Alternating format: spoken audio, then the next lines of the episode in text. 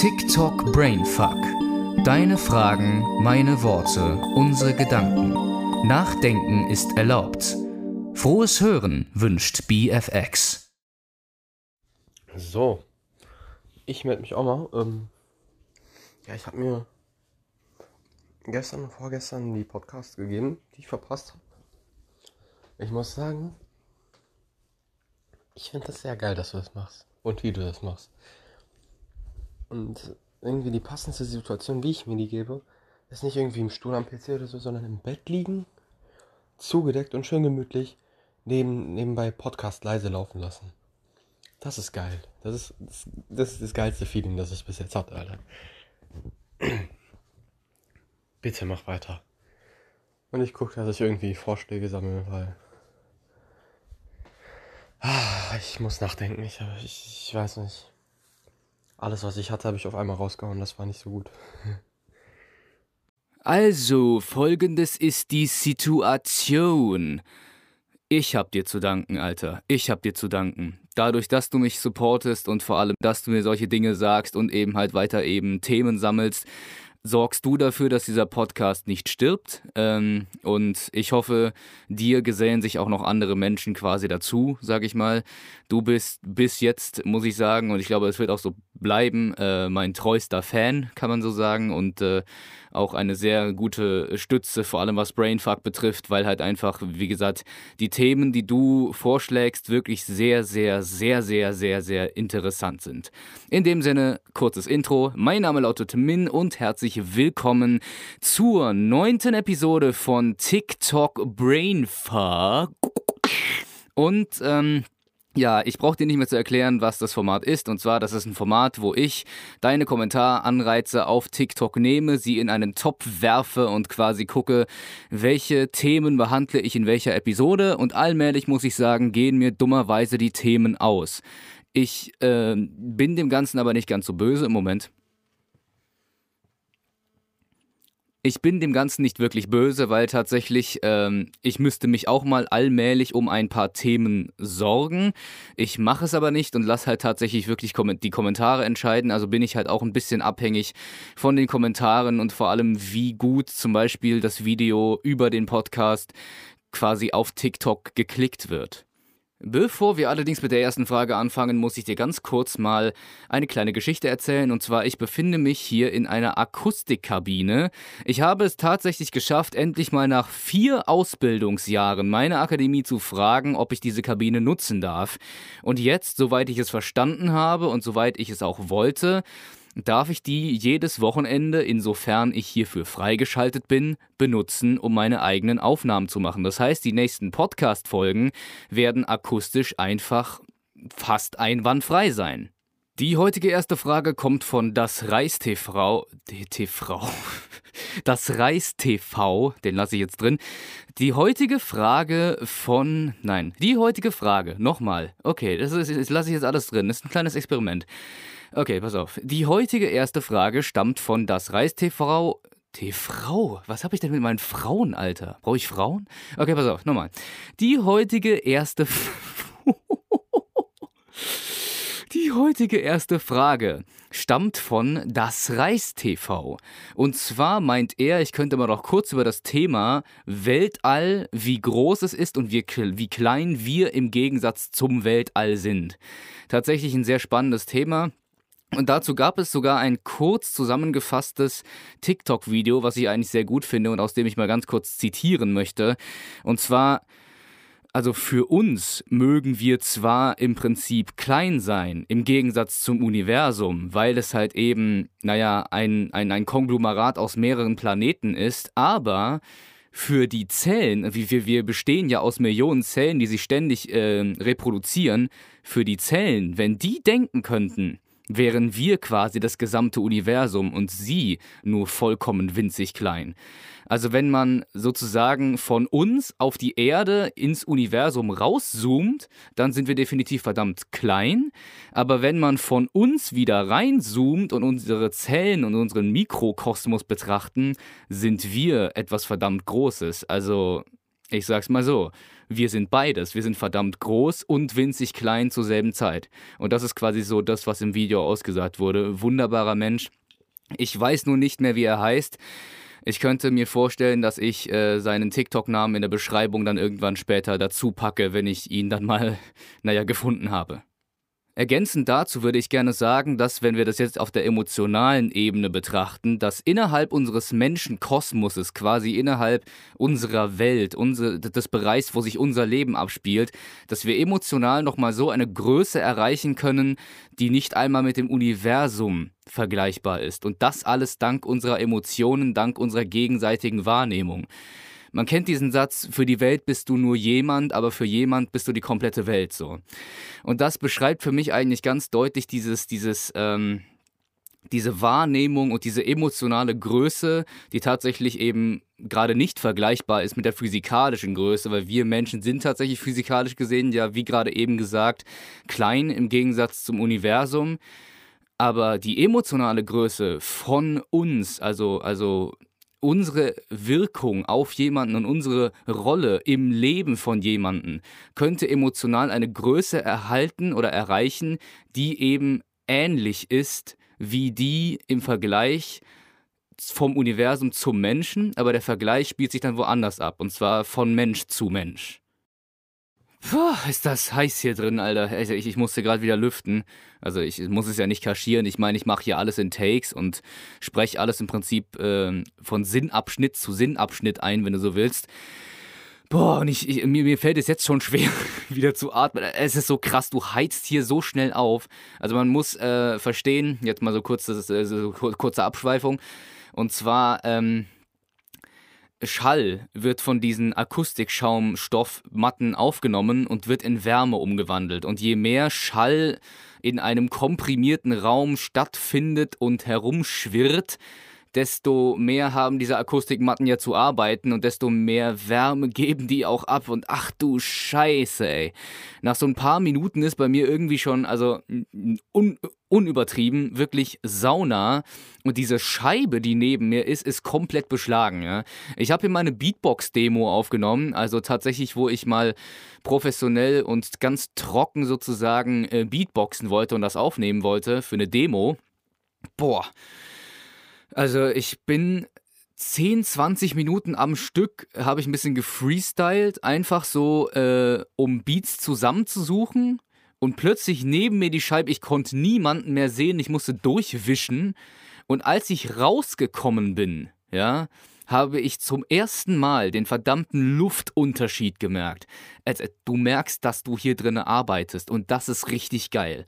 Das hätte ich wirklich schon viel, viel, viel, viel, viel, viel, viel, viel früher machen müssen. Also wirklich so vier Jahre früher, wo meine Ausbildung angefangen hat, hätte ich merken müssen, okay, da ist irgendwie eine Akustikkabine und da hätte ich, ich sag mal, äh, zumindest mich wirklich mal drum bemühen sollen, dass ich hier reinkomme, weil es, wirklich, es ist wirklich endgeil. Es ist endgeil.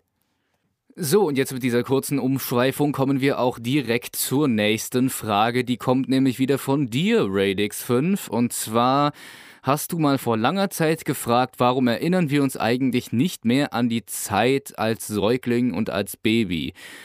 Also biologisch ist es ja bewiesen, dass du tatsächlich mit den ersten Jahren noch deine Neuronenverknüpfungen aufbaust und somit noch kein Langzeitgedächtnis entwickelt hast. Ähm, und das findet dann sozusagen unterschiedlich nach Säugling und Genen immer quasi ähm, mit dem vierten oder fünften Lebensjahr an, wo du dann anfängst, dich an einige verschwommene Sachen zu erinnern, also so wirklich langzeitmäßig.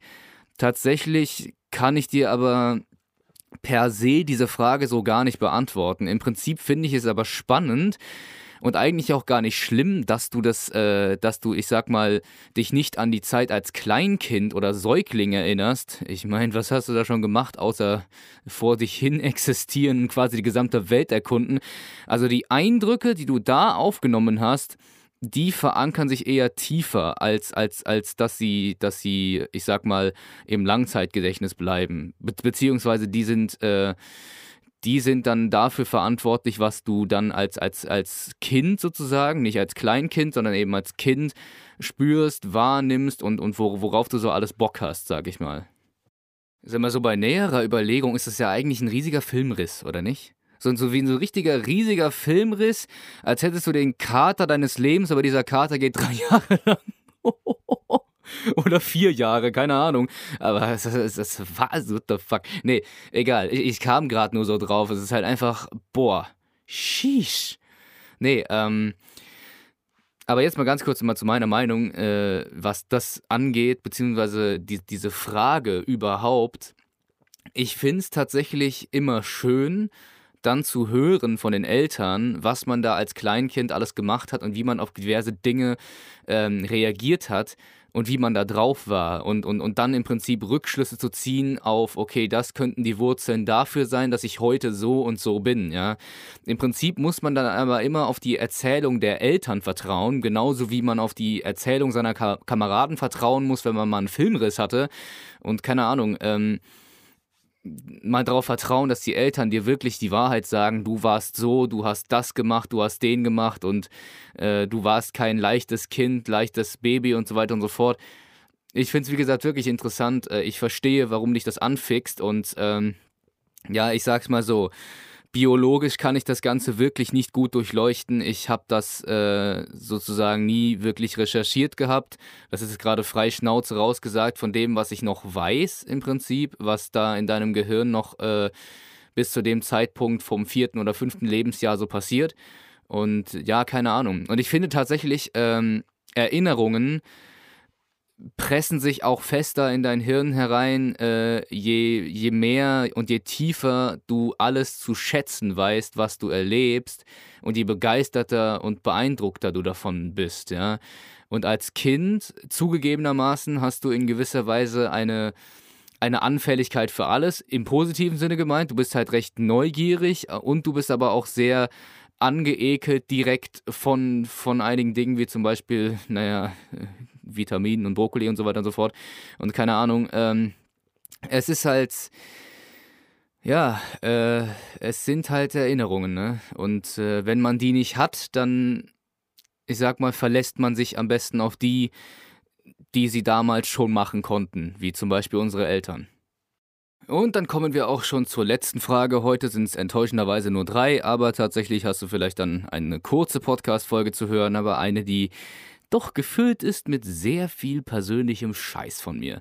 Äh, ich, ich werde besser in der Scheiße, ne? Ich, ich merk's. Ich, ich werde richtig, ich werde besser.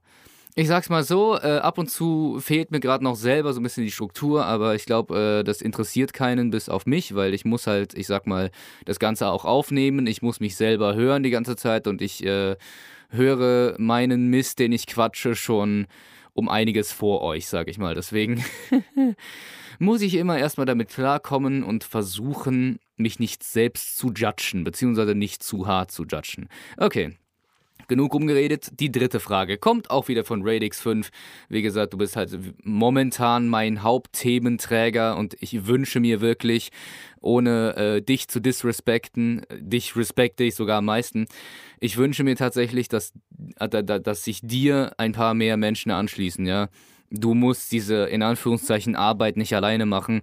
Ich meine, es ist dieses gemeinsame sich das Hirn zermartern, was halt einfach äh, super schön ist, also für mich jedenfalls. Du hast selber auch gesagt in der Sprachnachricht, du magst es, ähm, auch halt einfach ganz eingekuschelt in der Decke äh, sowas zu hören. Da freue ich mich, äh, dass ich da wirklich einen Teil dazu beitrage. Egal. Auf jeden Fall. äh, dritte Frage. Genau, und zwar äh, hast du mich auch mal vor einer Weile gefragt, ähm, wie ist denn das so mit Sprachen, beziehungsweise die Komplexität von Sprachen und so viel, wie wir haben und wie das alles entstanden ist.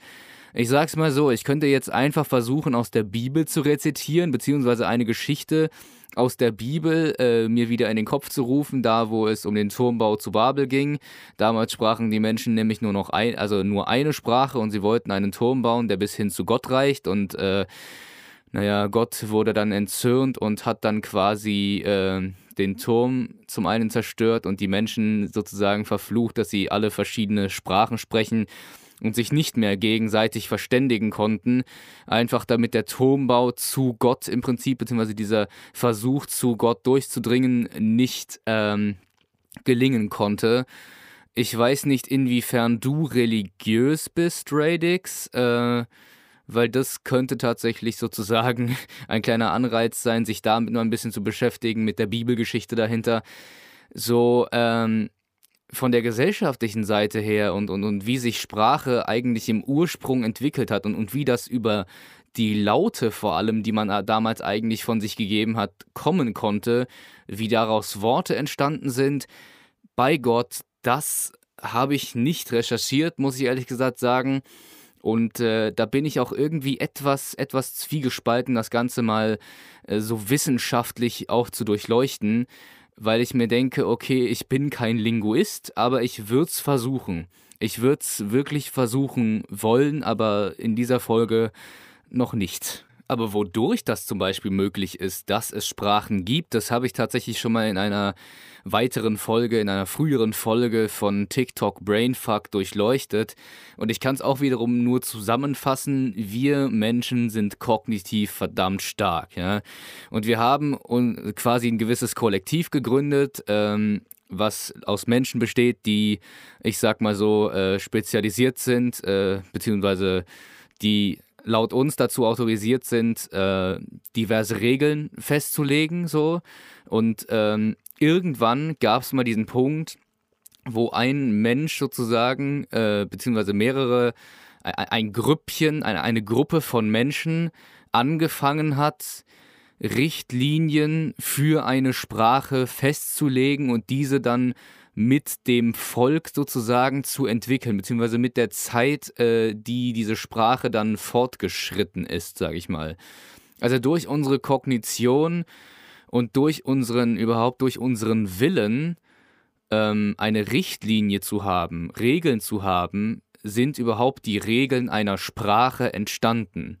Und darum ist Sprache entstanden, darum gibt es Sprache als Ventil oder als Mittel zur Kommunikation. Weil es, es geht ja nicht nur über Sprache, man kann auch über Körper gut kommunizieren, man kann auch über Augenkontakt eben gut kommunizieren, man kann auch über Laute, also wirklich Silben, Laute, hä, hä, hä, tatsächlich so wirklich mit, mit, mit, mit Lauten und Emotionen, also Laute über Emotionen, Emotionen über Laute vermittelt kommunizieren. Es geht alles und, und tatsächlich haben wir uns für die Sprache entschieden, beziehungsweise wir Menschen haben uns für die Sprache als Richtlinie, als komplexe, sehr komplex ausgelegte Richtlinie entschieden, weil wir eben, ich sag mal, gemerkt haben, es funktioniert so am besten. So, und das war's dann auch wieder mit dieser heutigen Folge TikTok Brainfuck. Ja, eigentlich mache ich das am Ende nicht, aber ich wollte es heute mal sozusagen so machen. Ich muss sagen, dieses Mal war es eine doch recht experimentelle Folge. Ich habe meine Gliederung sehr einfach gehalten. Keine Ahnung, wieso ich dir jetzt einen Blick hinter die Kulissen gebe, aber ich, ich tu's. Ich tu's einfach, okay? Einfach um diese. einfach um diese Folge unnötig in die Länge zu ziehen. Nein, Spaß. Ganz kurz. Ich habe es tatsächlich heute mal ein bisschen experimenteller gemacht, ein bisschen mehr frei Schnauze und halt auch äh, zugegeben, dass ich Dinge halt auch wirklich nicht weiß, so im Prinzip. Also äh, normalerweise schneide ich sowas weg, so meine ganzen Äs, meine Versprecher, meine Nachdenker und so weiter und so fort. Ich habe es diesmal drin gelassen, frei Schnauze und halt einfach so, wie ich es gerade fühle, aber trotzdem, ich sag mal, doch in einer gewissen Struktur. Und ich bin mal gespannt, wie das rüberkommt, beziehungsweise ich schaue mal, wie du es findest, sag ich mal. Die Klickzahlen dieses Podcasts werden definitiv schwächer äh, und das ist auch Eigenverschuldung, definitiv. Ich mache zum einen keine gute äh, Eigenwerbung und zum zweiten, naja, mache ich das auch nicht so regelmäßig. Ich sag's mal so, ich habe eigentlich jeden Sonntag gesagt. Jetzt kommt es entweder jeden zweiten Sonntag oder wenn ich es wirklich schaffe, dann tatsächlich auch regelmäßig. Also ich bin da komplett raus man, und man muss vorproduzieren. Und das kriege ich halt dank meinem Zeitplan nicht wirklich hin, dummerweise. Naja, genug geklagt. Ich äh, würde mich gerne bei dir verabschieden. Und ich bin ehrlich, ich weiß nicht, ob wir uns nächsten Sonntag wieder hören oder ähm, erst übernächsten Sonntag. Aber ich habe halt auch wieder festgestellt, beziehungsweise äh, gesagt bekommen, ich werde sicherlich mal wieder eine sehr probendichte Zeit vor mir haben. Ganz einfach, weil es jetzt ausbildungstechnisch in den Endspurt geht und ein paar Produktionen definitiv noch rausgehauen werden müssen, bevor meine gesamte Ausbildung endet. So, ich sehe dich dann hoffentlich nächsten Sonntag. Es tut mir leid, wenn nicht. Und äh, ja, bleib schön dran, bleib vorsichtig und vor allem denk viel nach. Frohen Hirnfick noch, wünscht BFX.